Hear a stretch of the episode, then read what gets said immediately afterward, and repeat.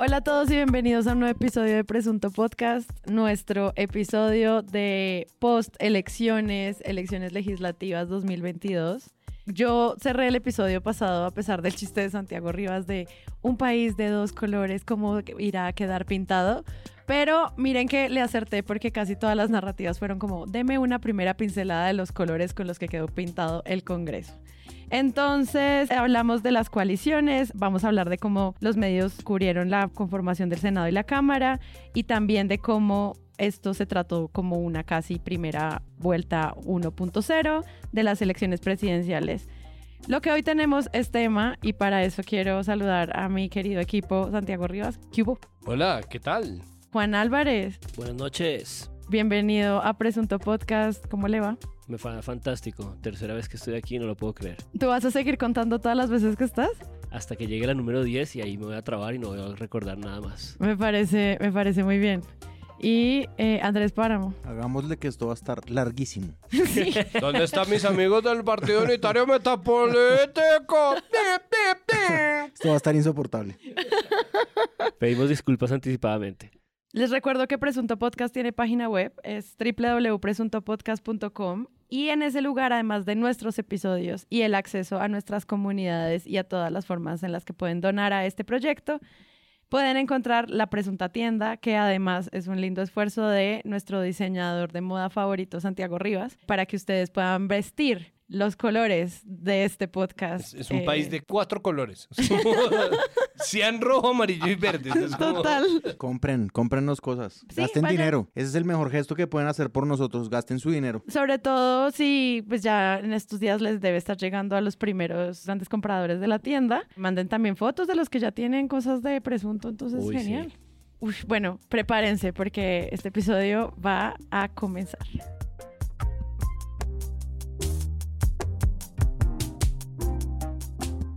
Varias narrativas pasaron durante la jornada electoral, la fiesta de la democracia, y queremos como irlas reconstruyendo desde lo que vivimos ese día hasta lo que está pasando ahora. Vimos un cubrimiento obviamente en caliente versus ya lo que se vive más pasivamente en los medios de comunicación. Pero pues la primera gran narrativa de la que yo quisiera hablar es cómo las consultas terminaron opacando casi por completo el cubrimiento del Congreso quisiera empezar por ahí porque las elecciones eran legislativas y como que del lado yo al menos buscando información ponía elecciones en Colombia y solo me salían las respuestas de las coaliciones. Entonces, ¿cómo vieron ustedes esa parte? Empecemos por allí. Para mí hay una conspiración. O sea, yo creo, yo no soy de creer en conspiraciones, pero para mí ahí hay un complot. Es decir, yo creo que está la importancia de las elecciones al Congreso y tanto lo que el pacto histórico desde la izquierda independientemente de las objeciones que se puedan tener, cacareó con el cuento del 55-86, es decir, con la necesidad de sacar 55 curules en Senado y 86 curules en la Cámara de Representantes para la izquierda, que de alguna manera, y no creo, de verdad, no creo que esto haya sido una cosa así tal cual planeada, pero creo que terminó servido en bandeja la posibilidad de a negar por completo la importancia de las parlamentarias en las lo que la gente súper sofisticada de los medios de comunicación dio con llamar las primarias. las primarias. De las, primarias, yo lo he visto varias veces. Claro, no, las primarias. Sobre todo además, las primarias surge también como de gente que no es de acá, que las califica así, como periodistas extranjeros que les, llaman las primarias. O periodistas colombianos que le tienen que hablar al extranjero también. Exacto. Un poco explicarle cómo, qué es lo que pasa con las consultas. Entonces, estas primarias que ayudan a la gente a ubicarse en el espectro, entre comillas, ideológico, pero que terminan de verdad nublando por completo lo importante que era la, la elección para el Congreso. Y eso se vio desde el comienzo de la carrera electoral, porque hubo sopotoscientos mil debates prepresidenciales, ¿no? Como hoy, en Semana en Vivo, el pacto histórico se enfrenta en una piscina de barro los unos contra los otros. ¿Quién podrá, no? Como... Y lo vimos repetirse, yo digo semana, pero hora 20 hizo lo mismo, Caracol Televisión hizo exactamente lo mismo. Mejor dicho, hubo un montón de debates, además hubo más de un debate por coalición por medio. O sea, en Caracol Televisión hubo dos debates por coalición y en cambio los encuentros de, de, candidatos al Congreso fueron mínimos. Recordamos que lo hablábamos hace una semana, el video de Ariel Ávila y Sandra Borda corchándose en la ley quinta. ¿Cuántos debates necesita un proyecto de ley? A, ocho debates, B, cuatro debates, C, siete debates. Doctor Arias. Dos vueltas al Congreso, ocho debates. Sí, proyecto ocho. de ley. Proyecto de ley. Sí, ocho debates. Sí. Última palabra, sí. Sí, sí, sí, sí, sí, sí. Ocho. Ocho. ¿Listo? Vamos, ¿Vamos a ver la respuesta. Cuatro, Cuatro debates. El ocho es acto legislativo. Bueno, bueno, bueno, no, no lo no, puedo creer. Increíble. Y ¿Eso pilos, porque Ariel de investigaciones, Sandra Pero también. no importa, eso Bueno. no es lo que nos va a definir. Y hubo un par de encuentros más. La organización Artemisas hizo un montón de encuentros con candidatas mujeres. ¿Y, y qué más sabemos nosotros? Se hicieron algunos debates ambientales, pero todo estuvo enfocado en la presidencia. Y finalmente, el Congreso, que es el que da gobernabilidad, quedó un poco dejado al azar. Y en las elecciones yo creo que se ve un poco lo mismo porque la misma registraduría terminó por priorizar el conteo de las consultas. Me contó una persona que fue jurado electoral que llegó alguien de la registraduría después de que les habían dicho que no, que contaran por favor Senado y Cámara, a decir que por favor empezaran a contar rápido las consultas y esa instrucción empezó a cambiar en las mesas en general y los boletines en general ya hablaremos de eso, ¿no? Que alguien está hablando de cualquier cosa como, no, el otro día te conté que mamá hay boletín. No, Que me encanta, por otro lado. Porque, boletín. Sí, Porque por fin los interrumpe algo de la realidad. es la mejor forma de cortar una conversación aburrida. como, no, bueno, el otro día estaba Boletín. comprando uno. Boletín. Pss. Me encantaba, me encantaba eso. O sea, por fin hacían silencio toda esta gente que no hace silencio nunca. Que Pero- hasta Roberto Pombo lo callaban. Yo decía, Todo el tiempo. qué sí. vergüenza, pero ahí está, claro. Pero es verdad, La fuerza del boletín. Qué pena con Pombo, ala, pero boletín. Entonces, el- los boletines todos estaban enfocados en, en las coaliciones y eran las 2 de la mañana y no han terminado de contar los votos al Congreso. Mm. 2 de la mañana, marica. ¿No? Entonces, la incompetencia de la registraduría, las votaciones verdaderamente importantes, la representación partidista y de coaliciones, la representación territorial que está en la Cámara, todo eso quedó nublado por los votos de, de coaliciones, que si uno pedía solamente una consulta de coalición, no le daban certificado electoral, ni siquiera daban certificado electoral por sí mismas. Entonces, bueno, creo que hay, que partir de ahí. Claro, si la misma fuente que es la registraduría te está entregando solo información de las, de las consultas, pues obviamente los medios van a cubrir consultas principalmente. Obviamente sabemos que hay un sesgo hacia lo presidencialista, pero cuando solamente la información que llega a las primeras tres horas después de que cierran las mesas es de eso, pues obviamente vamos a hablar de eso. Sí, estuvo estructurado por la registraduría, estoy de acuerdo. Y también era muy difícil que no fuera así, ¿no? Es Claro. decir, contar la consulta evidentemente tenía que ser más claro y directo. A mí en ese cubrimiento de consultas hay dos cosas que me parecieron alucinantes. Una fue el cubrimiento del Canal 1 de Yamida Mat y su analista Cuatro Hombres, pero uno de sus analistas que quiero resaltar es Mauricio Cárdenas porque en este frenesí, en esta necesidad de empezar la transmisión 4 de la tarde, ¿no? Eh, yo había aprendido las radios desde la mañana y de las 8 de la mañana a las 11 de la mañana, 11 y 30, ninguna radio ponía nada, lo cual me parecía un poco delirante. Pero a las 4 en punto, cuando empiezan las transmisiones de televisión, obviamente hay necesidad ¿no? de estos datos y la estructuración de la registraduría lo demandaba. Y en el canal 1, con Mauricio Cárdenas, este esfuerzo por posicionar la votación que las encuestas más o menos señalaban que iba a ser alta de la coalición de la derecha, pero la felicidad de que Barguil creciera al principio. Vieron que Barguil crecía mucho al principio de los primeros reportes y este esfuerzo que hicieron Yamida Amad y Mauricio Cárdenas por disminuir la votación del pacto y hacer grande la votación de la consulta de la experiencia me pareció alucinante. Fue un esfuerzo sostenido desde las 4, 4 y 30 hasta las 6, 7 de la noche que empezó un poco a variar eh, la narrativa en vivo. Y yo siempre pensé, nunca había atendido con tanta minuciosidad este cubrimiento inmediato de las elecciones. Nunca me había dado cuenta, siempre había supuesto que había una serie de sesgos que uno entiende que existen ¿no? del periodismo en general con el establecimiento. Pero lo que pasó en esas primeras dos horas entre Mauricio Cárdenas y Yamida Mat, tratando de eh, alucinar con la votación de Barguil, cuando empieza a terminarse esa transmisión hasta hacia las 8 y 9 de la noche, Yamida Mat por fin se ríe y le dice, bueno, Mauricio, pero es que tal vez la gente no sabe que usted es eh, miembro del Partido Conservador. Después de cuatro Ah. horas, ¿no? De estar en este alucine, Claro. por fin tiene un poco como de sonrojarse y dice, porque, Saca porque- las cartas. porque me concentré en eso. ¿Y saben qué le dice Mauricio Cárdenas? Le dice, ojo, Yamid, pero como tecnócrata. Que es está. otra forma de decir conservador. ¿no? Y eso que tú estás diciendo también era algo que uno podía percibir, en- obviamente en la transmisión que estaban haciendo en Semana en Vivo, Vicky Dávila y María Andrea Nieto también tenía que ver mucho con ese enfoque, como está, nos, están en- nos están enviando como una información en la cual pues obviamente iba al 1% del el escrutinio, 2%, o sea, como que la gente se está haciendo como, wow, ¿qué es lo que está pasando? Pero siempre con esa concepción de quién está fallando ya a pesar de los votos, ¿no? Claro, claro. No tienen números, pero ya tienen una estructura de números que siempre sabrán cómo eh, enfocar, manipular, tratar Ujú. para sus narrativas, ¿no? Para sus sesgos. Buenas tardes, Vicky. Un saludo para todas las personas que se conectan a esta hora. Pues indudablemente los resultados que estamos teniendo en el pacto histórico era lo que se veía venir. Es una consulta en donde estaba más que cantado el candidato que iba a ganar, Gustavo Petro.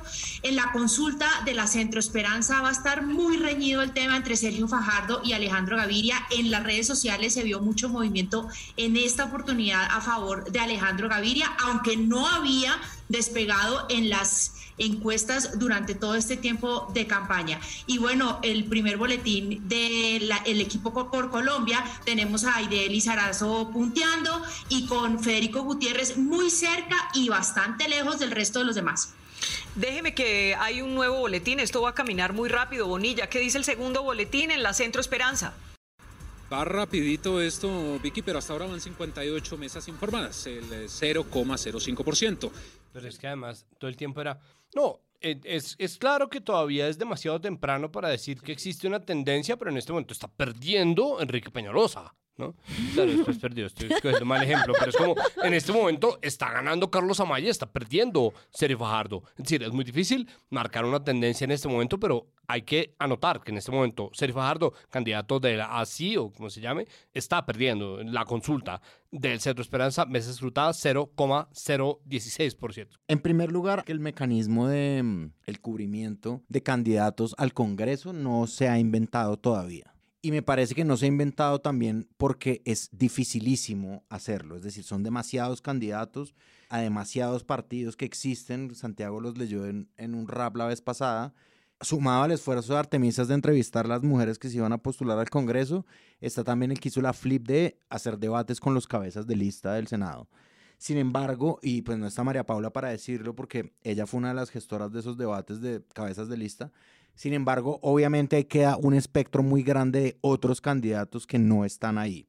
¿Sí? Y muy grande, o sea, es que es infinito. Es infinito, es decir, o sea, pensar, por ejemplo, que Iván Cepeda, que es una persona que es la única persona que existe en la política colombiana, un congresista que puso contra las cuerdas al expresidente Álvaro Uribe, él no era cabeza de lista, por ejemplo. El cabeza de lista era Gustavo Bolívar, ¿sí? La cabeza de lista de la U era Catherine Ibargüen, cuando detrás había un montón de politiqueros de vieja data que usted los sentaba y les preguntaba cualquier vaina y se, y se la sabían. Y Catherine Ibargüen, que se quemó, obviamente estaba liderando esa lista precisamente para poder ir a debates a decir que todo le parecía fantástico. La usaron, ¿no? Y aún así salió a decir que no estaba de acuerdo con la despenalización del aborto, que no estaba de acuerdo con un poco de vainas y fue como, "Ay, ay, igual nadie te va a votar. No, de acuerdo, lista de abierta, acuerdo. A mí el mecanismo de, de cubrimiento de Congreso se me hace todavía un reto gigantesco para los medios. Han logrado hacer algo, digamos, cuando ya hay senadores electos, como Vorágine, lo que hizo con Juan Diego Gómez, el presidente del Senado. Eso es algo en el que la persona está haciendo uso de su cargo y le sacamos algo periodísticamente relevante. Para mí hacer un debate con candidatos al Congreso es una cosa dificilísima. Segundo, Colombia sigue siendo un país no solamente con un modelo de gobierno presidencialista, sino que además yo sigo creyendo fervorosamente que este es un país que solo le importa la elección presidencial. Y eso se ve en las consultas. Como por ejemplo el caso de Vargas Lleras. Vargas Lleras metió a su candidato Bufón a hacer un papel para él poderse ver, para él poder ver esta cosa que pasó ahorita, ver cuánto sacó cambio radical en el Senado también, pero ver cómo van las consultas de las presidenciales para ver si se lanza o no. O sea, a mí me sigue pareciendo supremamente importante para la gente incluido alcaldía, incluido gobernación, incluido Congreso, muchísimo más importante quién es el presidente. Y el reflejo de ese país que solamente le parece importante la presidencia es un reflejo que se da en los medios, lo que decía Santiago ahorita. Era ridículo ver tantos precandidatos a la presidencia en tantos debates y no ver candidatos al Congreso, que es una cosa igual importantísima para este país. La configuración del Congreso es una cosa que también define al gobierno y lo que da rating y lo que le importa a la gente en un país así es quién va a ser el candidato a la presidencia. Sí, y que sea un tema de rating también es muy frustrante porque se supone que la razón de ser por la cual uno también estudia periodismo es como cómo las personas pueden tomar mejores decisiones por sus propias agendas.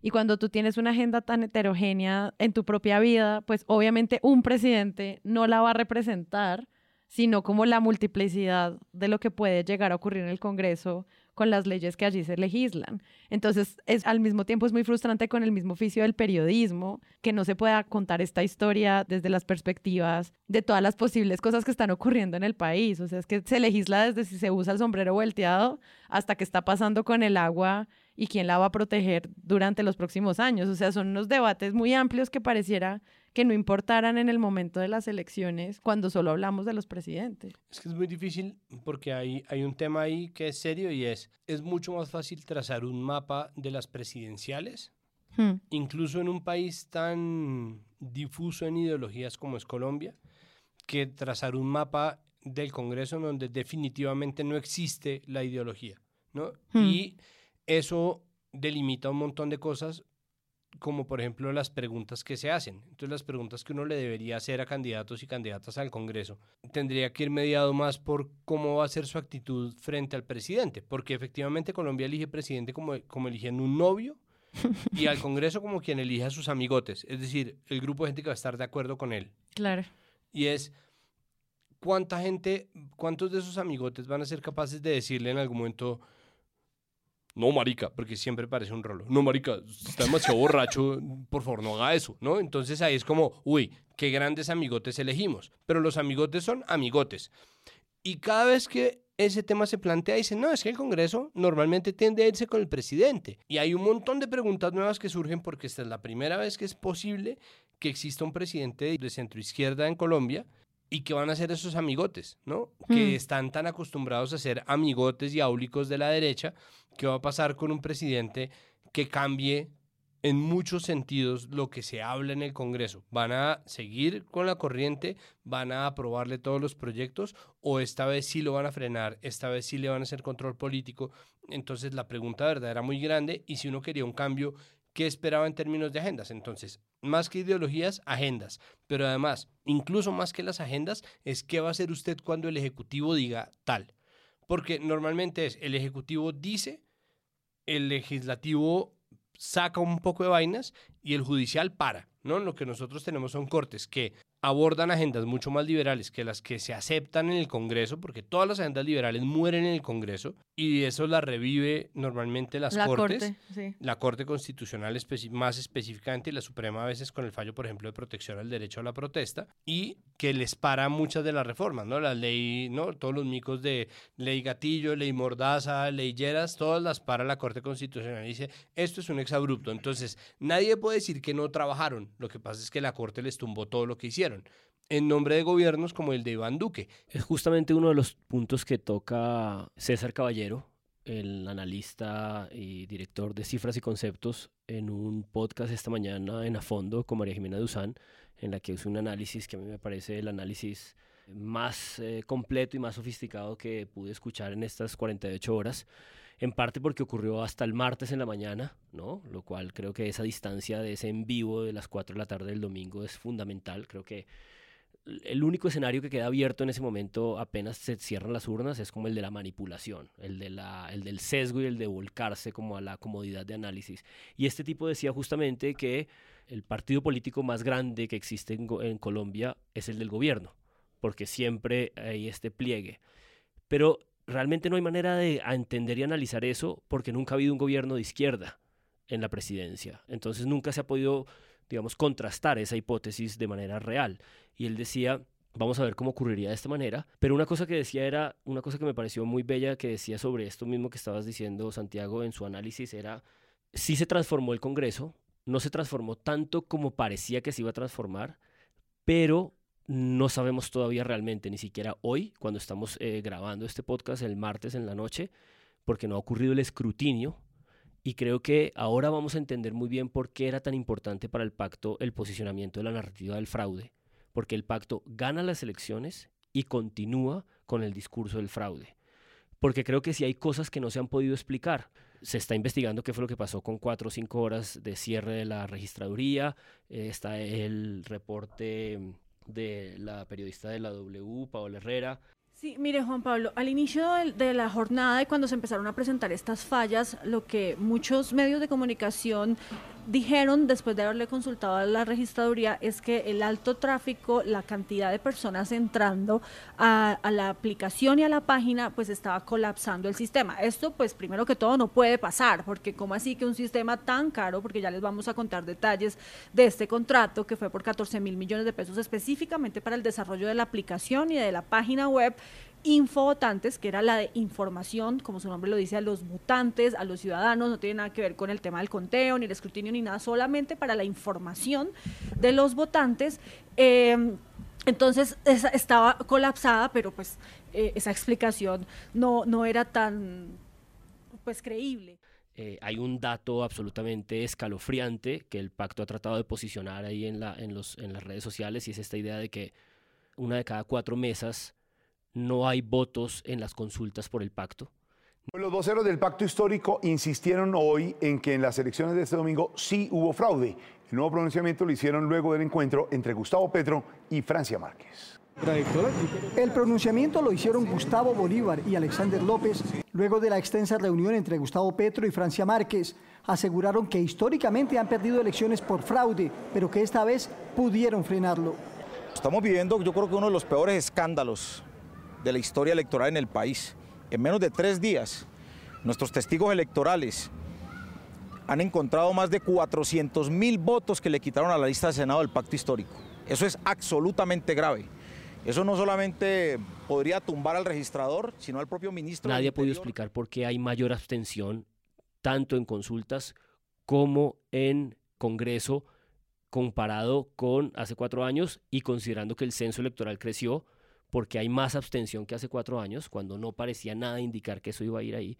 Entonces, creo que este Congreso que estamos asumiendo que no es favorable a la posibilidad real que tiene la izquierda por primera vez en la historia de Colombia, en parte porque no la, no la han asesinado, es esta cosa de siempre asumimos este Congreso, esta posibilidad de eh, presidente y Congreso, esta relación como unívoca, pero no conocíamos la posibilidad inversa, ¿no? ¿Qué va a pasar con esa realidad inversa? Mm, pero usted sabe que las centrales de análisis tienen contemplado el escenario en el que asesinen a Petro. No lo puedo creer. Ahí está. Es decir, hay gente que está diciendo, ¿es posible que esto pase? O sea, como este es el, el peor escenario posible, pero digo, está dentro de los cálculos de la gente y yo le he oído decir a gente con la que estoy conversando que eso es una posibilidad. Y claro, eso también se desprende del hecho de que nosotros vivimos en Colombia. Pero frente, por ejemplo, a todo este tema de la violencia, hay algo que sí notamos muchísimo, y al menos eso lo comentaron muchas personas, y era lo interesante de pensar en el cubrimiento de las elecciones desde una perspectiva de la propuesta o incluso del fraude o de qué irá a pasar más adelante con la participación política de la gente y no desde la violencia, que era algo que pues como que estábamos auspiciando como qué va a pasar con ese tipo de cubrimiento cuando ya no estás como con un conflicto armado encima en medio de las elecciones, que eso ocurría mucho antes en el cubrimiento mediático. Y en este, pues no, no pasa, al menos desde los medios. Sí, en parte no pasa porque ciertamente la guerrilla más grande que existió durante 40, 50, 60 años está desmovilizada. Pero si tú miras, por ejemplo, el programa espectacular que hizo France 24 sobre las curules de paz, que empiezan a rastrear municipio por municipio la cantidad de personas que se tuvieron que retirar, la cantidad de personas que no pudieron ir a sus territorios a hacer campaña como víctimas y empiezas un poco a, mirar esta oferta que existía con la circunscripción especial y la imposibilidad de que eso se hubiera concretado, es como esta, esta idea como de que sí, ciertamente no es igual, pero sigue siendo esta intervención quirúrgica, ¿no? Raúl. Estas curules precisamente son una aplicación del acuerdo de paz. Eh, pues tiene muchos puntos, tiene seis capítulos, pero de, De ello, pues se ha aplicado hasta la fecha, según observadores internacionales, un promedio de un 20%. En algunos temas, como los temas de tierras o de drogas o de seguridad, pues no se ha avanzado más allá del 5% de lo que se espera a esta fecha. De modo que este tema de las curules de paz es una prueba muy importante porque se ha buscado darle voz a quienes no han tenido voz, sino que han tenido es violencia, historias de guerra en los territorios. Es una búsqueda de ampliación de la democracia, entendiendo que la paz es ante todo ampliación de la democracia, bienestar para la gente y también eh, reformas eh, eh, de fondo en, la sociedad colombiana. De modo que hay una gran expectativa.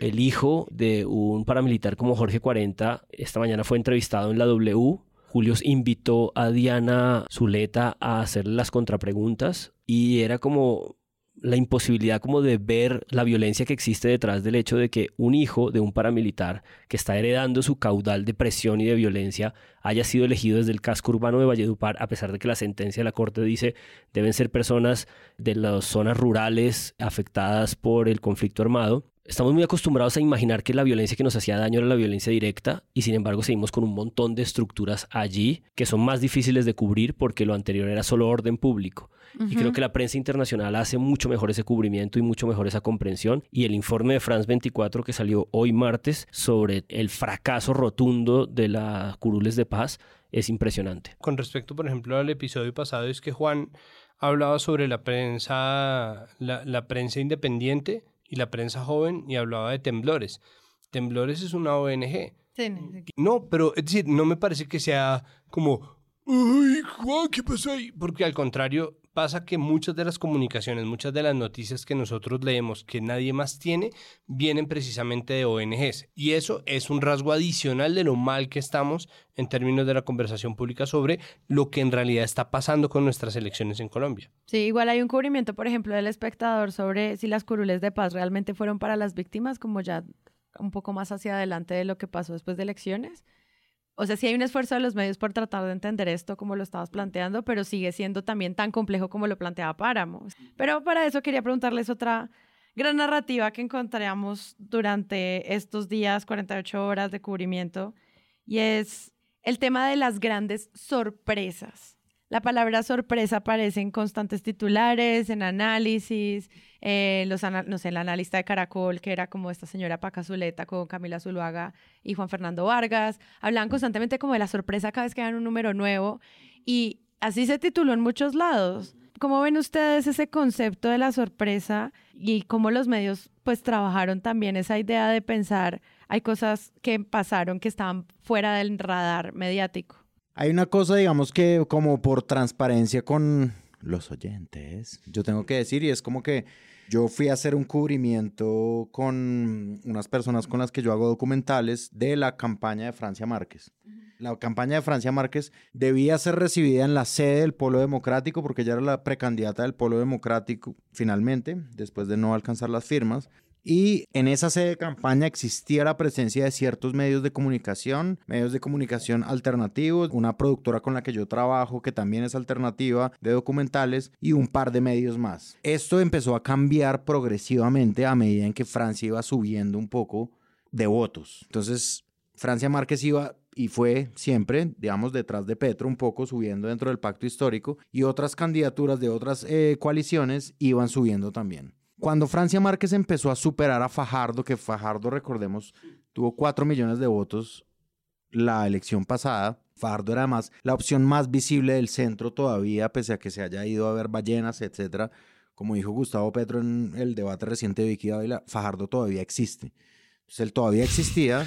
¿En serio dijo eso? Él dijo eso. Le dio vida a él mismo. sí. Fajardo, Fajardo todavía existía y había otras candidaturas como la de Alex Char, ¿no? Impulsada totalmente por las maquinarias de la Casa Char. Había otras candidaturas como la de David Barguil del Partido Conservador, etcétera, etcétera. Candidatura de Char además anticipada por la W, porque... Tres años anticipada. hace tres, o sea, en, en, el 2019 ya estaban como, ¿no? Eh, don Alberto, ¿cómo está el cielo en Barranquilla?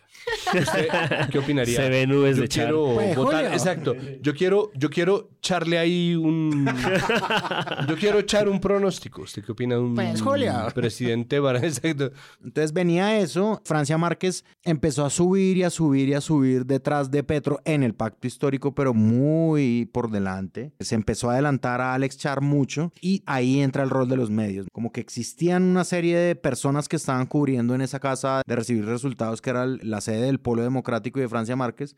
Y eso de pasar de que hubiera medios alternativos a que empezaran a llegar los medios nacionales por la gran noticia de que Francia Márquez era la tercera persona que iba en las coaliciones que existían, se empezó a volver noticia. Y esa noticia, digamos, ese chino coja para donde Francia Márquez, que es que ya va de tercera y ya no va a parar de estar ahí. ¿Dónde Y estaba esta empezaron- casa? ¿Dónde estaba esta casa? es en Teusaquillo, en Bogotá. Entonces, el hecho de que empezaran a llegar los micrófonos, ¿no? Como estos grandes medios de RCN, no sé qué, a codear a los periodistas como, bueno, yo voy a entrevistar a Francia porque es que ella es la tercera fuerza política. Los medios de comunicación de Colombia, en general, digamos los nacionales, no supieron leer muy bien este fenómeno básicamente nunca. No solamente los medios que no la invitaban a los debates, sino también las, las firmas encuestadoras, que era lo que hablábamos la vez pasada en el episodio pasado. ¿Qué pasó ahí? ¿Qué bache hay ahí? Obviamente ahí hay un bache que es racista, de condescendencia con la figura de Francia Márquez, pero también hay un bache como de curiosidad por saber qué está pasando en ese movimiento que ella representa finalmente, que no solamente es en su región de donde ella proviene y donde ha dado sus luchas, sino también de ciudades consideradas importantes por los medios de comunicación siempre como Bogotá y Medellín. Ahí hay un bache imp- impresionante de curiosidad y de saber leer el momento, que esto lo hemos venido hablando desde el paro nacional. Yo quiero quería sumar una cosa sobre este ítem de la sorpresa Francia Márquez y es que inmediatamente empezaron a aparecer esos números y tu imagen presencial de los codazos empezó a aparecer también este discurso que se consolidó por completo. Yo lo escuché en Caracol Radio, en la mesa de Gustavo Gómez en la mañana, de parte de este señor Herrera, sobre el hecho de que esa votación la autorizaba a ella o la conducía a ella a ser la vicepresidenta de Petro. Ese será el análisis. Ese era un análisis que era una pregunta forzada, una pregunta eh, absolutamente maliciosa, una pregunta eh, embaucadora, poco, digamos, franca, porque eso sí estaba mediada por toda esta parafernalia performática de la dignidad. Francia, toda la dignidad que tú representas, toda esta gente que nunca la entrevistó, que nunca la tomó en serio, ahora la entrevistaba en las mesas de la mañana o la analizaba en las mesas de la noche, en plan, ahora tienes que hacer cumplir la palabra que se dictó dentro del pacto, un reclamo que nunca le hicieron a ninguna otra de las coaliciones, nunca se discutió en ninguna de las coaliciones si la fórmula debería estar por dentro de las coaliciones o no, y la entrevista y la pregunta que le hace este señor Herrera en Caracol Radio en la mañana, completamente afectado por la dignidad, ¿no? De todo lo que tú representas, por el pueblo negro. eh, ahora tú vas a reclamar, ¿no? La vicepresidencia y la manera como ella lo desarma inmediatamente, porque esta mujer tiene un olfato tremendo, ya desde la mañana sabía perfectamente que la estaban trampeando, no se lo iba a decir desvergonzadamente. Pero usted cree que el hecho de haber tenido esa votación importante podría cambiar las cosas porque para muchos Gustavo Petro eh, incumplió un poco la palabra que había dado de que usted fuera su candidata vicepresidencial.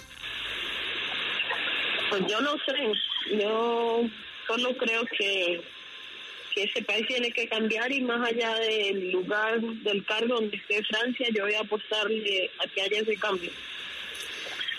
Francia, hay una regla de juego que Santiago Ángel, le, le quiero preguntar con mucho respeto porque es que sobre el asunto de la vicepresidencia ha habido una incoherencia importante en el pacto histórico. Eh, el senador Gustavo Petro había dicho que un acuerdo del pacto era que el que quedara de segundo iba a ser vicepresidente y usted hace algunos minutos en una de las respuestas apeló al argumento eh, del valor de la mujer.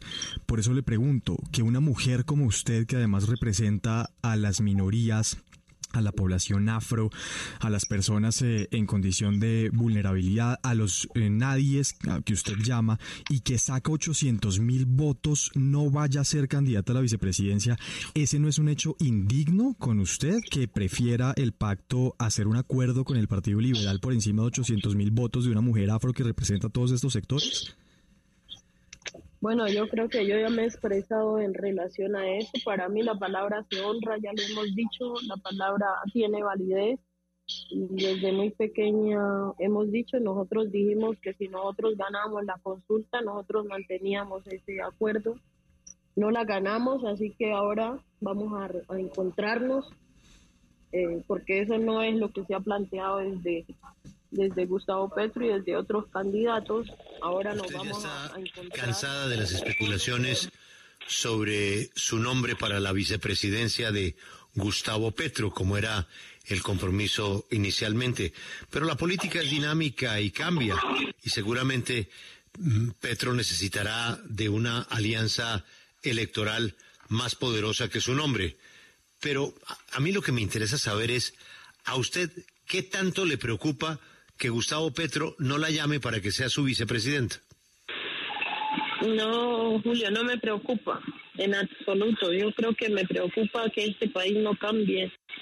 Me preocupa que mi gente siga sufriendo. Me preocupa que la paz no llegue a los territorios. Me preocupa que niños y niñas sigan muriendo de hambre. Me preocupa que a los jóvenes sigan sacando los ojos por reclamar en las calles dignidad y educación. Eso sí me preocupa, o que a las mujeres sí nos sigan silenciando, que a los líderes y lideresas sociales las sigan violentando, las sigan asesinando, eso sí me preocupa. Por eso esto es un proyecto de país, de transformación y, y por eso estamos en el pacto, con diferencias, con puntos de vista distintos, estamos en el pacto histórico apostándole a un cambio y a una transformación. Yo no llegué al pacto histórico por un cargo, yo llegué al pacto histórico por una transformación para el país. Sí, Francia, pero yo quisiera preguntarle... Pero es increíble cómo en las mañanas y en estas cosas de periodismo y de pregunta son capaces también de gestar todas estas operaciones de desarmar y de eh, hacerle zancadilla ¿no? a, los avances del pacto histórico.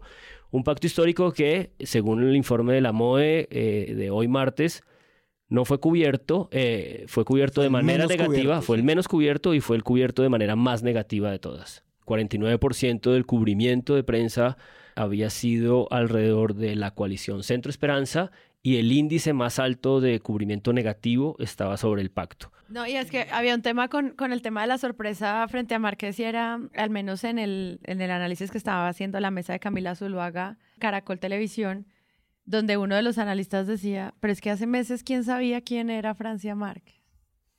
20 años, 20 años, 20 años de trabajo. Claro, pero como hacer ese planteamiento sobre quiénes son estas personas y, y plantearlo como una pregunta de sorpresa, yo siento que pues también es una conversación sobre qué está rastreando los medios, sobre quiénes son los representativos y cuál es el impacto que desde los medios se puede hacer para generar agenda sobre quiénes van a ganar. Exacto, es quién era Francia Márquez hace tres meses, que es una lectura obviamente de no saber leer no solamente como el recorrido de Francia Márquez, sino también el momento histórico del país, que contrasta de una manera impresionante en mezcla de lo que acaba de decir Juan Álvarez sobre el informe de la misión de observación electoral sobre el cubrimiento que se hace de las elecciones, sino por ejemplo de la gabela tan hijueputa que le dan los medios al nuevo liberalismo que se quemó todo.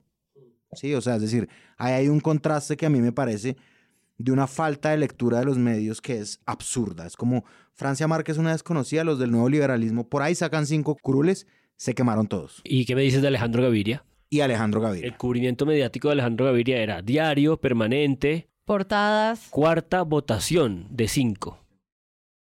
Hay muchas cosas. Lo primero con respecto a lo que dice Páramo es que existe una división entre la gente y los medios que es importante siempre tener en cuenta. Es decir, no que una persona salga a decir, pero es que hasta hace unos meses quién era Francia Márquez, es como, Mira, si tú trabajas en una mesa de la mañana en un medio de comunicación, tú puedes googlear quién es Francia Márquez. Entonces no me jodas la puta existencia que sí hay. Pero ¿quién sabía quién era Francia Márquez? Huevón, tendrías que haber leído. Así como tendrías que haber leído quién era Ideli Sarazo, quién es eh, Ariel Isuriana, quién es Camilo Romero, quién es John Milton Rodríguez, quién es Rolf Fernández. ¿Tú sabes quién es Rolf Fernández? Sí. Además del cuento de usted debería reclamar la vicepresidencia. Estaba la otra, ¿no? Por el contrario, existía, o no por el contrario, pero por ahí tangencial existía una lectura que era muchos de los votos de Francia Márquez eran votos del uribismo de gente que estaba tratando de sabotear. Por favor. Pero eso se lanza sin ningún tipo de lectura ni previa ni posterior de lo que eso representa. Entonces, primero es pues es una teoría ¿Cómo los uribistas, claro, cómo lo pruebas? Segundo, ¿cómo viste que eso se estaba armando, no? ¿De dónde estás sacando Sí, eso? ¿Dónde estaba previo? ¿Dónde estaba previo? ¿Tú ¿Viste los chats? ¿Viste la conversación? Eso es posible. Si uno rastrea y si uno sigue suficiente gente de derecha, ultraderecha, libertarios, autoritarios, uribistas, sabe más o menos de qué están hablando.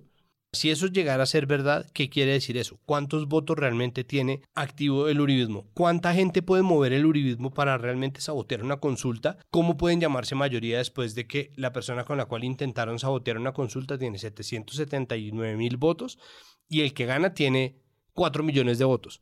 ¿no? Entonces es como, bueno, si eso no es una derrota del uribismo, no sé qué será. Entonces, esa lectura que primero está subestimando de plano la agencia política de Francia Márquez, segundo, desestimando el fenómeno que es políticamente y desestimando el trabajo que ha hecho de base, de diálogo, y tercero, está siguiendo una narrativa que de dientes para afuera se tiene en los medios. Y es que los medios siempre le dicen a uno cuando alguien está moviendo un candidato de agenda o un voto de opinión, es que Twitter no vota, pero están leyendo Twitter. Es decir, los medios sí están leyendo Twitter y están escogiendo a dedo que siguen y que no siguen, que es a lo que iba también eh, pues Páramo y Juan, y es si Twitter no vota, entonces ¿por qué le diste tanto cubrimiento a Alejandro Gaviria? Si Twitter no vota, ¿por qué le diste tanto cubrimiento al neoliberalismo? Si Twitter no vota, ¿por qué en este momento Rodolfo Hernández no es nadie después de la victoria de Fico Gutiérrez en la consulta Equipo por Colombia? Entonces sí están leyendo Twitter, lo que pasa es que son unos racistas de mierda y están escogiendo perfectamente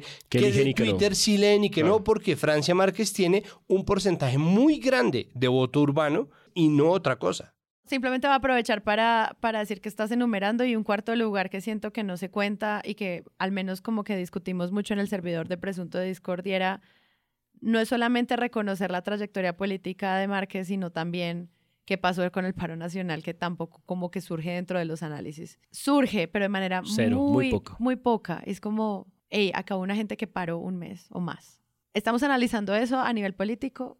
Yo creo que hubo un contexto que les dio pie para no analizarlo y fue el hecho de que la abstención es mayor que la de hace cuatro años y eso es un poco inexplicable. Sí. Y yo creo que eso se va a dilucidar con el escrutinio, porque estos resultados que tenemos ahorita aún, 48 horas después, no incluyen aún el escrutinio. Y yo creo que si hay algo extraño que ocurrió, hay una serie de denuncias que están ahí, no me quiero detener eso, pero solamente para apuntalar lo que acaba de decir Santiago sobre sorpresas y sobre este desprecio o esta especie de manejo sinuoso de las redes sociales, Twitter, eh, lo digital, es el hecho de que yo mismo lo reconozco y es mi primer reconocimiento salvaje de ignorancia, no tenía ni idea quién era JP Hernández. Es la Por ejemplo. tercera votación más alta al Senado en todo el país. No tenía ni idea quién era. Creo que nadie lo había cubierto porque si no de alguna manera me habría dado cuenta. La primera nota que salió muy muy rápida la sacó la Vorágine. Está redactada como equipo Vorágine. No, la rescató vorágine, sin la vorágine. El maestro Rivera. Siempre digo, siempre digo la vorágine. Siempre digo la vorágine, perdón. Yo todo juicioso aquí con mis notas. Es que es pegajoso, déjelo. como el caucho.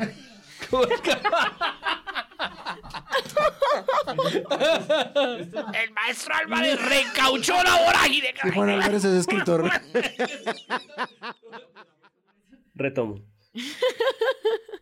La primera nota que yo leí fue de Vorágine y una cosa que me pareció sorprendente de esta cosa de sorpresas de desconocimiento sobre quién es J. Hernández es que parece que toda su retórica proviene de ser un ex pastor cristiano. Todo este noticiero que montó en YouTube y tal. Entonces, un poco para, para mostrar que yo sí creo que otra cosa de las importantes que pasó acá en esta elección, y creo que se está analizando, lo he visto en muchos lugares, y creo que el caso de JP Hernández es el más dramático de todos, insisto, no tenía yo ni puta idea quién era antes, es que ahora sí que el mundo digital empezó a significar algo en la realidad. Claro, es que JP Hernández es una persona que tiene al menos un millón Un millón cien de suscriptores de en YouTube. suscriptores en YouTube. ¿Qué significa eso en términos electorales? Es algo que no nos estamos preguntando a partir de los medios. Obviamente hay organizaciones como el Interna y otros que de manera transversal están tratando como de intentar entender qué pasa en lo que dice Carlos Cortés, las denominadas redes sociales, pero al mismo tiempo también es una deslegitimación de a quién estamos cubriendo como fuente válida, ¿no? Yo ahí tengo notas misceláneas. A ver, con respecto a JP, a, a Jonathan. Ferney Pulido. Jonathan Ferney Pulido Hernández, ahí está. JP Hernández es Su nombre de- artístico. su nombre artístico, exacto. Entonces, miren que en algún momento hubo una salida gigantesca de influencers, ¿no? Eh, como posibles candidatos al, al Congreso. Ujú. El pacto histórico los fue desechando poco a poco, pero de verdad en algún momento Levi Rincón iba a ser candidato al Congreso. Es verdad. Beto Coral terminó siendo ca- candidato a la Cámara. Estoy olvidando los nombres de varios, pero mucha gente estuvo sonando ahí como en el partidor de lo que iba a ser el, el pacto histórico. Y ahí efectivamente terminaron entrando, ¿no? ¿Qué, qué significa influencer como Influencer, concepto? Es una yo creo palabra... que es una persona que tiene actividad principalmente en redes. Mafe Carrascal, por ejemplo, es una activista. Catherine Jubinao, a pesar de que tiene un trabajo en redes muy serio, tiene un trabajo de activismo y de control político y de Investigación la observación, realidad, investigación, claro. que lo separa de eso. Ariel Ávila, pese a tener una fuerte presencia en redes, es un tipo que viene de Pares Colombia, que viene impulsado por un poco el ala de, de León Valencia, pero que está metido en el verde, entonces tiene una vida política que está por fuera de redes. Una persona como Levi Rincón, no. no. Seguramente sus amigos que lo conocen saben que sí, pero no. O como Porque- Jonathan Pulido. o como Jonathan Pulido, que es un tipo que antes no le hacía tweets y hablaba con Alejandro Ordóñez y ahora está metido en la coalición Verde Esperanza, que no se sabe si será o no será un manguito o si será como una Sara Castellanos en el Partido Liberal, no que Sara Castellanos es esta recientemente elegida senadora del Partido Liberal que es antiderechos y que se lanzó con la bandera de echemos para atrás el fallo de la Corte Constitucional de despenalización del aborto. Entonces es difícil leer porque los otros partidos de burbujas de redes, ojo, como el nuevo liberalismo, estamos listas para todo mi dolor del alma de estas dos. Pero además, Salvación Nacional, Fuerza Ciudadana, o sea, todas las disidencias o todas las escisiones de partidos o coaliciones grandes terminaron perdiendo. Entonces, este tipo que estaba metido en una bancada grande termina con una votación gigantesca, pero el partido de los influencers de izquierda, ¿no? Que es Fuerza Ciudadana, se va al carajo, ¿no? Lo cual es ridículo con la votación que sacó este señor. Ojo, Tobón. por ahora. Exacto. Porque no, lo van a Gilberto Tobón Sanín saca una votación ridícula, pero Holman Pérez saca 4.000 votos. Creo que no es ni Pérez Salvación ni- Nacional, Salva- Salvación Nacional saca, no sé, 100 votos. Y esos son los godos de nicho, ¿no? Hay libertarios, hay un poco de gente ahí.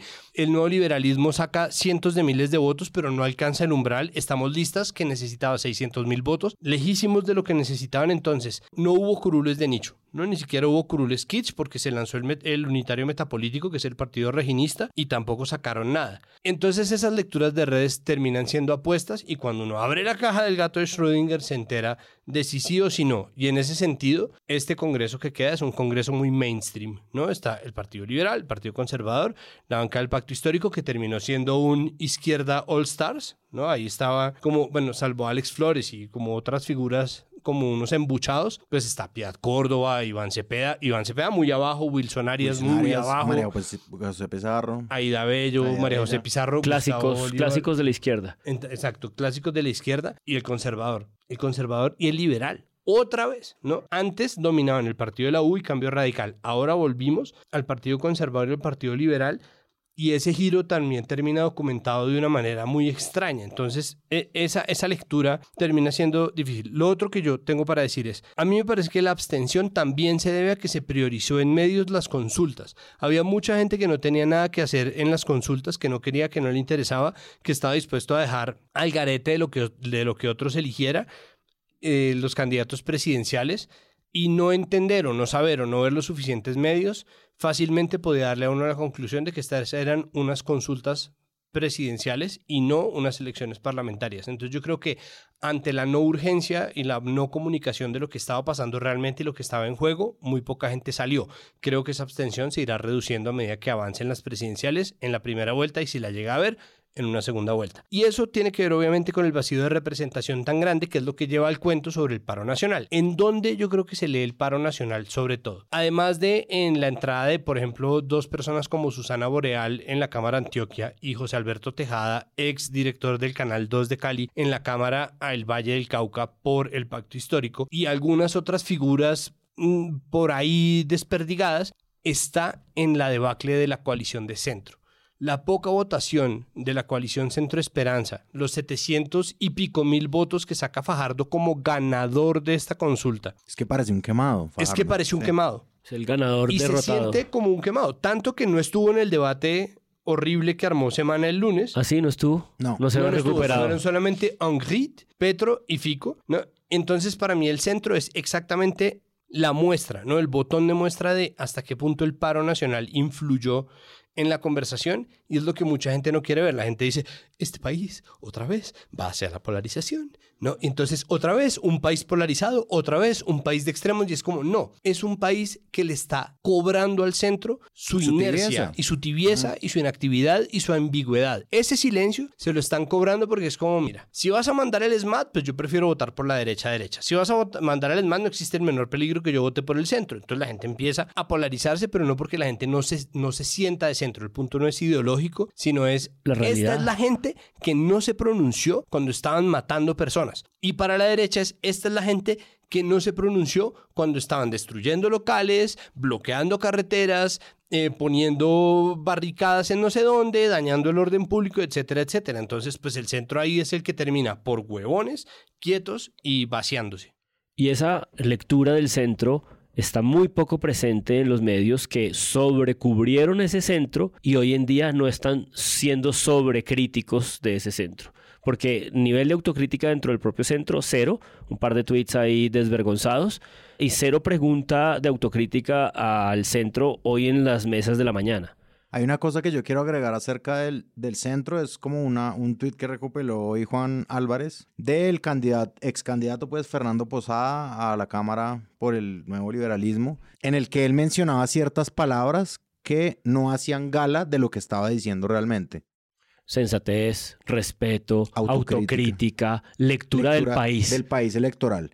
Entonces él decía, ante, o sea, hay que, él decía, hay que hacer una nueva alternativa con sensatez, con autocrítica, con lectura del país electoral y es como, amigo, se te está quemando la casa atrás tuyo y le quieres montar un tercer piso. Sí, y no es ni el uribismo ni Petro.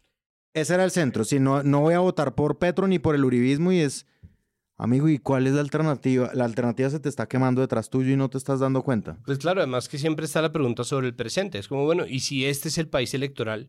No, que es lo mismo que pasaba con la lectura eh, de Vargas Lleras en el 18, lo que hablábamos el capítulo pasado. Es como la gente estaba todo el tiempo, no, es que el doctor Vargas Lleras y Vargas Lleras, no, y no, y tiene la maquinaria del gobierno y Vargas Lleras. Entonces, este es un gobierno que sabe que lo que toque lo enteca, ¿no? La renuncia de, de Oscar Iván Zuluaga, que estaban especulando esta mañana de martes en Huevos Revueltos con Política de la Silla Vacía, estaban diciendo, es posible que ni siquiera le haya consultado a Uribe, ¿no? El tipo, después de que le pasaron por encima, ¿no? Y dijeron, no, bueno, no voten, pero, pero sí voten, y voten Fico, ¿no? Entonces, los votos de Fico, entonces parece que son los votos del uribismo, digo, los que no votaron por Francia, y... eh, entonces, eh, y, sale este man y, renuncia, y eso obviamente no desestabiliza el tablero porque es, por un lado, dice la silla vacía, regalarle a Federico Gutiérrez el tiempo suficiente para desmarcarse del uribismo. Yo no sé si eso será cierto o no. Y por el otro lado, la posibilidad de las bases uribistas de configurar realmente una campaña en pro de Fico. Por lo Pero, cual yo pero pienso... yo, yo te voy a parar ahí porque sí creo que tenemos que entrar como a la sección cubrimiento del equipo por Colombia y lo que pasó obviamente con Federico Gutiérrez. Por ejemplo, que hay muchos medios que dicen es que la derecha colombiana ahora se configura lejos del uribismo. Y yo siento que esas también es un análisis que va a seguir ocurriendo camino a las elecciones presidenciales y cómo también se va a empezar a cubrir la derecha después de que Oscar Iván Zuluaga sale pues como de la contienda electoral y al mismo tiempo, bueno, también quisiera que habláramos un poquito de la portada del espectador que merece como una mención en este episodio. Hay una cosa que a mí me llamó la atención. Aquí hay que mencionar, obviamente, el debate de ayer lunes de Vicky Dávila con el tiempo. Hay que nombrarlo, no es el gran debate Semana el Tiempo, es el gran debate Vicky Dávila el Tiempo. en el que fueron los candidatos Ingrid Betancourt, Gustavo Petro y Federico Gutiérrez, a quien hablábamos ahorita tras bambalinas, los medios insisten en llamarlo FICO, ¿no? El debate de los que son se llamaba. Fajardo no fue, pero pues digamos, porque no era de los que eran. Tal vez no, y probablemente no lo es. Existió este debate en el que Federico Gutiérrez dice una frase que a mí me, que a mí me quedó sonando. ¿Por qué? Porque él dijo, Gustavo, ¿tú crees que los colombianos son bobos y que no se han dado cuenta de que tú apoyabas a Santrich? ¿Sí? Él dice eso, ¿tú crees que los colombianos son bobos? Y él remarca mucho eso. Tres veces más o menos lo dice, ¿tú crees que los colombianos son bobos? Con estos cuentos que hasta tú mismo terminas creyéndote. Listo. Pasa una pregunta más y Federico Gutiérrez dice, Oscar Iván Zuluaga por decisión propia tomó la decisión de unirse a mi campaña. Y es como, a ver, nosotros estamos viendo que la estrategia, la, o sea, es decir, este run run de la estrategia de que el uribismo ahorita va a ser Federico Gutiérrez, pues no es algo nuevo. Es decir, a mí me parece que él también, o sea, él acaba de decir que Gustavo Perto cree que los colombianos son bobos, pero él también cree que los colombianos son bobos y que no se han dado cuenta de que él es la cara del uribismo esta vez y que Oscar Iván era una ficha de poner por un ratico. hay una columna de coronel al respecto.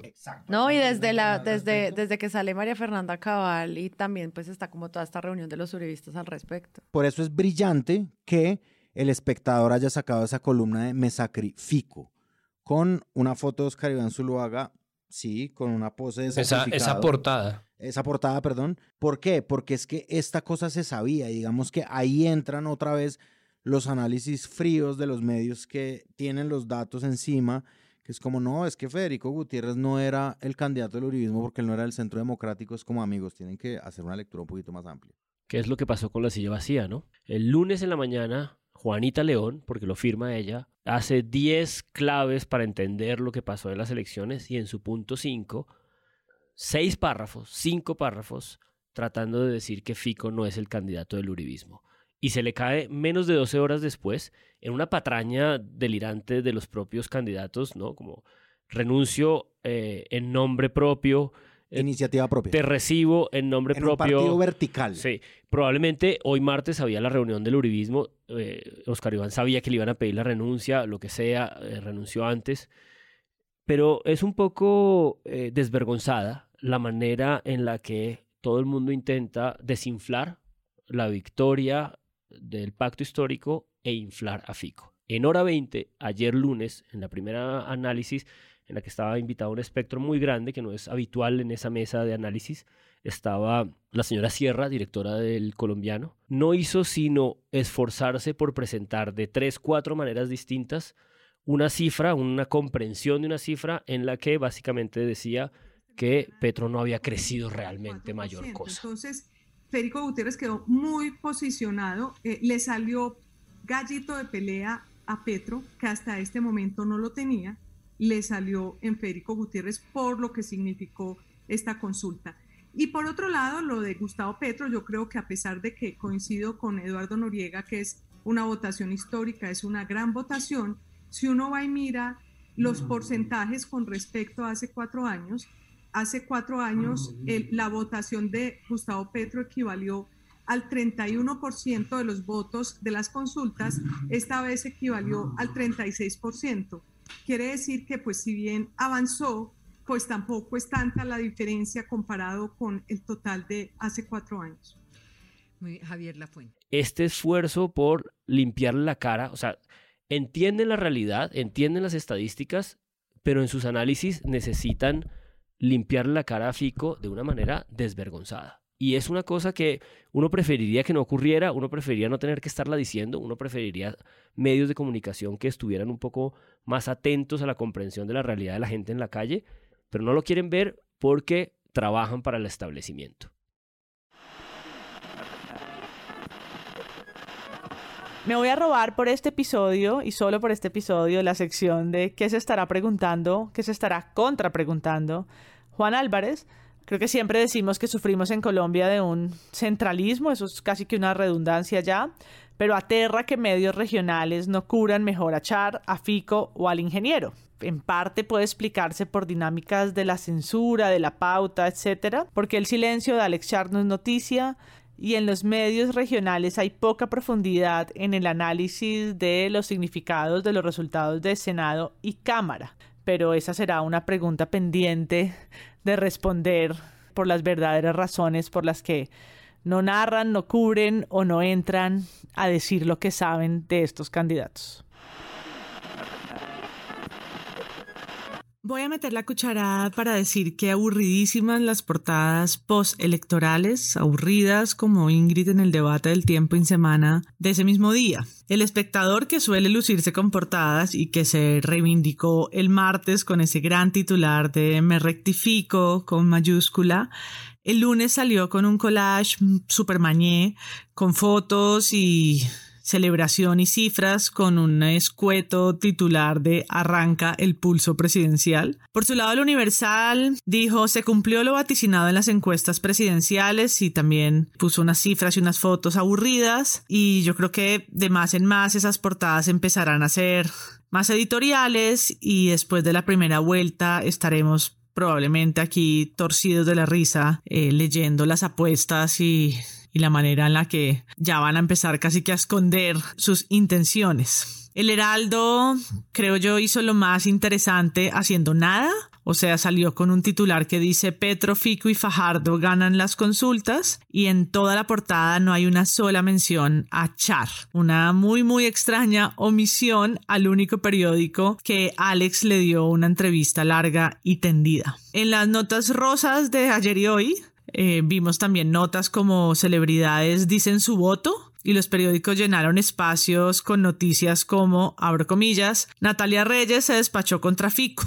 Este es un titular del tiempo de lunes también. Y pues me morí de la curiosidad y fui a Twitter para ver la despachada o supuesta despachada, presunta despachada, y leer solo la siguiente frase. Amigos, vengo a decirles algo. Fico es Uribe. Bye. Yo creo que esas portadas simplonas de la prensa o de la prensa del lunes contrastan con las columnas de opinión que empezaron con los taches mucho más arriba y voy a cerrar esta intervención con la colega Paola Ochoa, que en su columna del tiempo dijo, felicidad en la tierra, felicidad prometida, bienaventuranza bajo una psicopatología de inmortalidad personal que raya en el delirio de grandeza, rasgo propio de los megalómanos, narcisistas, ególatras, ególatras y de todos aquellos que creen irracionalmente en sus cualidades, talentos y conocimientos a pesar de que exista un corte abrupto con la realidad objetiva. Traen un gran espectro, pero no traen un gran espectro. Entonces, a ver, con respecto a eso de minimizar las cifras del pacto histórico, está el tuit de la FM. Ah, bueno. Las elecciones del 13 de marzo fueron las consultas interpartidistas o las consultas de coaliciones o para la gente sofisticada las primaries, las primarias y pues esas votaciones son mucho menores normalmente de lo que son pues cualquier elección presidencial de las de las de verdad verdad eh, raya abajo final final punto ok punto doc. Es decir es muy difícil comparar unas con otras. Y sin embargo la FM salió con un tuit que decía votación de Gustavo Petro en las elecciones del 13 de marzo fue mucho menor que la votación en elecciones presidenciales es decir tuvo 4 millones Sí, bueno, en 2018 tuvo 8 millones y es como, a ver, en 2018 había dos candidatos, se llama segunda vuelta. ¿Por qué estás diciendo esta imbecilidad? De nuevo, es comparar esto que acaba de ocurrir con las consultas como si fuera ya elecciones presidenciales. La segunda vuelta. Es, una, el único ánimo es una trampa. la caña a Petro. Es, una, trampa. Es una trampa. Es una trampa estadística. Es una trampa. Sí, total. El asunto con lo de la silla es, eh, a mí me parece que lo que dice la silla es, e, eso es la prueba o es la demostración o es la definición perfecta de lo que es establecer una narrativa. Y es, ellos están diciendo una verdad a medias. Entonces lo que ellos dicen, o sea, las palabras exactas de ellos es que ellos dicen que Fico es un candidato de derecha que no tiene el uribismo como eje. ¿no? Entonces, cuando uno dice, pero ¿cómo me vas a decir que no es un candidato al uribismo? Le dicen, no, no, es que no es el eje. ¿No? Entonces, claro, pero es que en este momento a Uribe le sirve ocultarse, ¿no? Y para tomar eh, un tuit de mi estimado Alejandro Rafán, estamos en un escenario de horrocruxes, ¿no? En este momento lo que nosotros estamos viendo es un Uribe que se está diluyendo, separando en distintas personas, en distintos objetos, en distintas agendas que están encontrándose poco a poco y buscando cuál es el lugar de reunión para hacer que reaparezca el uribismo. Entonces, claro, no tiene el uribismo como eje, pero decir eso o pretender decir eso y desconocer que hay una agenda del uribismo detrás precisamente de, esa, de ese ocultamiento de sí mismo, que existe una agenda del uribismo en, en sacar por completo a Duque de la conversación, es un poco hacerle el juego y es un poco ser demasiado cauto con respecto a las maneras del uribismo al cual se le viene decretando la muerte desde la firma de los acuerdos de La Habana antes del plebiscito la gente decía, es que ya es hora de enterrar, yo creo que este es el momento en que el uribismo muere y cuando llega el plebiscito, el uribismo haciendo oposición logra ganar el plebiscito 2016, le hace la vida imposible al gobierno, va y negocia, porque obviamente ve que se avecina una crisis nacional y termina negociando los pactos que se firman en el Teatro Colón en noviembre de 2016, pero de ahí en adelante se vuelve, o sea, sigue siendo el partido de oposición y termina eligiendo a Iván Duque en 2018 y nadie se dio cuenta por estar hablando de la muerte del uribismo, por estar dándole gabelas o por estar dándole bola a Vargas Lleras, por estar eh, concentrados en los ascensos de Petro, en la pelea Petro-Fajardo, en todas las otras cosas que estaban pasando y nadie vio pasar a Iván Duque hasta que terminó el conteo de la primera vuelta presidencial. Y eso simplemente es una no lectura de lo que está pasando en pro de unas agendas. Entonces, salir a decir apresuradamente que el uribismo no es el eje cuando la mayoría de los votos de un tipo que le ganó a Char en la consulta de, derecha, ¿no? Una consulta a la que hasta hace muy poco tiempo muchos medios, incluyendo la yo hacía, llamaban de centro derecha, que es una mentira flagrante y ofensiva, porque es una consulta de derecha pura, ¿no? Salir a decir, que la consulta de la derecha fue ganada por un tipo votado por el uribismo, pero que el uribismo no es eje precisamente porque no es demostrable que lo sea en este ah, momento. Sí, porque no se llama centro democrático. Claro, ese y, es porque, el criterio. y porque no y porque no se puede probar, porque si usted le pregunta en este momento a Uribe como usted Ah, es el no. eje de la candidatura Y, de Fico, y- no, y faltaban no. ocho horas para que renunciara Oscar Iván. Exacto. Sí, no, exacto, y no, es que es exacto. Entonces, entonces eso, sobre todo, y ya que nos vamos a lo demostrable, no como, entonces no es el eje, no es el eje por ahora. Y no leerlo me parece que es una falta o de astucia o es efectivamente seguir una agenda que puede ser la agenda de la imparcialidad, que puede ser la agenda de Fico. O sea, yo no creo que exista venalidad, yo no creo que exista una mala intención Sí, por de parte de nadie. de acuerdo. Tampoco de la silla vacía, simplemente lo que creo es que jugando a los objetivos, ¿no? Jugando a la imparcialidad y a la pulcritud, está ahí. ¿Qué pasa? Que Daniel Pacheco, el godo cool, mina un poco esa imagen de credibilidad que hasta hace poco tenía un tipo como solamente Juan Esteban Levin. Si solamente está Juan Esteban, uno dice, "Mm, ok, ¿no? Entonces es una lectura que uno dice está separada de muchas otras cosas. Pero Daniel Pacheco es un tipo que le ha hecho 10.000 juegos al gobierno, ¿no? Eh, Que ha puesto debates donde no hay debates sobre DIH, ¿no? Que se ha inventado ejemplo, partes del ejemplo. DIH, que le ha jugado a muchos. Esto parece atroz. ¿Lo es en realidad? No, entonces, entonces, ese tipo de, de falsos debates son los que uno dice, pucha, ahí está la falla en la confiabilidad de un medio y sobre todo ahí está, se mide a la luz de sus propias expectativas. Es un medio objetivo, imparcial, que mira el poder de frente, que lee el poder con perspectiva, que está haciendo un análisis completo y que de hecho lo hace muy a menudo. Lo otro es, ¿cómo carajos van a decir que el uribismo no es un eje cuando ellos mismos, ellos mismos en su Instagram, en el podcast de Tatiana Duque, salen a decir que el uribismo liberó, liberó entre comillas a los uribistas para que votaran las consultas? para que votaran a Fico, que es todo lo contrario a una liberación. No los liberó para que fueran a votar a un candidato. ¿Cómo dicen que eso no es funcionar como un eje o al menos como un impulsor grande? Porque eje, bueno, ok, entonces definamos eje. Ahí está yo creo que es el matiz en donde nosotros partimos. No, oyéndote hablar, Santiago me hizo volver a la nota, al punto 5. La derecha tiene una nueva cara que no tiene el uribismo como eje, es el lead.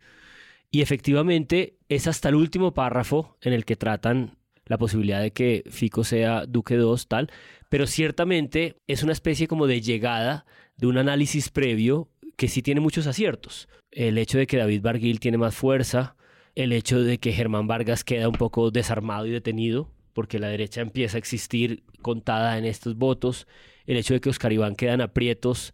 Hay mucho más sustancia en ese intento de análisis que termina derivando en tratar de sacar a Fico del uribismo directamente, pero sí, es complicado. Que entonces ya no es el uribismo, ahora es la derecha. ¿no? La derecha. Y dentro de la derecha está el uribismo. Y es como, sí. Pero después de 20 años de poder. Pero yo he visto pasar esto muchas veces como para volver otra vez a la misma huevonada. 20 años. Viendo además que. Y, lo vimos hace cuatro, por Dios. claro, además la senadora más votada es María Fernanda Cabal. No me jodas que María Fernanda Cabal sin Uribe iba a ser la, la, senadora más votada en 2022. No, es decir, son, son cosas que me parece que valdría la pena simplemente esperarse. Y yo creo que eso se deriva de lo mismo que está pasando con las consultas, que no se puede hacer con el Congreso, y es leer las elecciones como un partido de algún deporte, sobre todo de fútbol. Y es, está pasando esto, ¿no? Entonces yo hace 200 episodios decía, no hay trabajo más difícil que ser comentarista de tenis. No, ni siquiera de fútbol. En fútbol ya es jodido porque es como, qué mal está atacando el Bayern de Múnich. Gol, gol de Lewandowski, el Bayern de Múnich, gol. Entonces, no, en tenis es peor. Es como, el juego de servicio de Rafael Nadal es desastroso en este partido. Y as de Rafael Nadal son 30-0 match point. Entonces, es, es, muy difícil no estar diciendo cosas en la inmediatez para que después le cierren a uno la jeta, ¿no? Y Twitter, que los medios ya está probado que leen, todo el tiempo está sacándole a la gente lo que dijo hace dos días en que la cagó, hace dos años, hace diez años, hace once años. Entonces, pretender decir una cosa para después desdecirla, pues es una pérdida de tiempo y es una irresponsabilidad. Pero además estar leyendo estas elecciones como si fueran un partido de fútbol, lo único que hace es sacarnos del diálogo real y de lo que está en juego y es la presidencia de un país sumamente presidencialista y tratar de leer esas agendas en, en caliente nos impide ver muchas cosas que de verdad están pasando. Creo que esa lectura de, de boletín, ¿no? Esa emoción y esa adrenalina borran mucho de la conversación real y mucho de eso está en, en, en, ver a ver quién saca la opinión eh, más, aguda, más inteligente, o quién hace el análisis en caliente que llame más la atención. Y creo que ahí se pierde mucho de lo que pasa en realidad. Y hay una imposibilidad epistemológica, ¿no? Es decir, cuando piensas que porque son números y porque están ocurriendo ahí al frente de tus ojos, los puedes ver, cuando están ocurriendo números al frente de tus ojos tan complejos en una ecuación de representatividad tan extraña y tan difícil como es 20, 20 y pico de millones, ojalá votando, que realmente es imposible de leerlo, ¿no? Eh, yo confío, por ejemplo, mucho más en los análisis dos días después. Hmm. Venga, Camila, una imposibilidad epistemológica. la palabra con la que me despedirían de cualquier mesa. Andrés. André, Andrés. ¿Cómo está el cielo en Luruaco? una imposibilidad epistemológica. ¿Sí o no? Esta conversación tenía demasiadas variables para tener en cuenta. Eh, también cuando estábamos hablando de la circunscripción especial para la paz teníamos que hablar también de la consulta afro y lo que pasó con Polo Polo, que se nos quedó por fuera, pero que va a seguir ocurriendo porque si ya lo tenemos dentro del Congreso, pues va a ser parte también de esta agenda. Y sobre todo todas las ideas sobre teorías de conspiración, pero también sobre la tranquilidad y la transparencia con la que la registraduría va a seguir tratando el resto de los procesos, de lo que va a seguir adelante y de cómo también se capacita o también se comunica el trabajo de los jurados. Es un tema con muchísimas maneras de analizar y pues nosotros aquí queríamos como hacer nuestro desahogo electoral. Gracias a todos ustedes por escuchar y pues nos vemos la próxima semana. Muchas gracias, Páramo. Si llegaron hasta acá, muchas gracias. Nos vemos. Llegamos nosotros después de hora y media. Muchas gracias, Juan. No, a ti, Sara. Y Santiago Rivas. Lean la columna de Pablo Herrero sobre la registraduría. Gracias, Rodrigo. Gracias. Voy a aprender ese truco tuyo de soltar la última cosa en la despedida. Lean la columna de María Fitzgerald en cambio sobre el cubrimiento de pacto histórico. María Paula y Santiago, sagrado. Ah, sagrado. Lean la columna de María Fitzgerald en cambio sobre el cubrimiento de la celebración del pacto. Sí, revisen el cubrimiento de Volcánicas y manifiesta sobre el papel de género. Fue muy pulido y sobre todo nos dio perspectivas de lo que estaba pasando con las mujeres en el Congreso. Chao.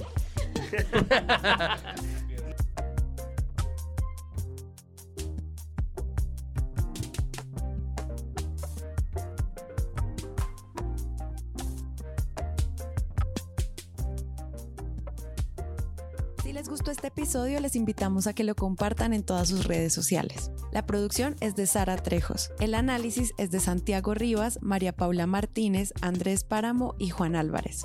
La postproducción es de Rodrigo Rodríguez del Oro Podcast. Los invitamos a que visiten nuestra página web www.presuntopodcast.com donde pueden aportar a este proyecto convirtiéndose en mecenas y accediendo a los espacios exclusivos de los donantes. Al mismo tiempo, pueden encontrar el ingreso a nuestra comunidad de Discord y apoyarnos en la presunta tienda. También pueden escucharnos en nuestro canal de YouTube o en todas las plataformas de podcast.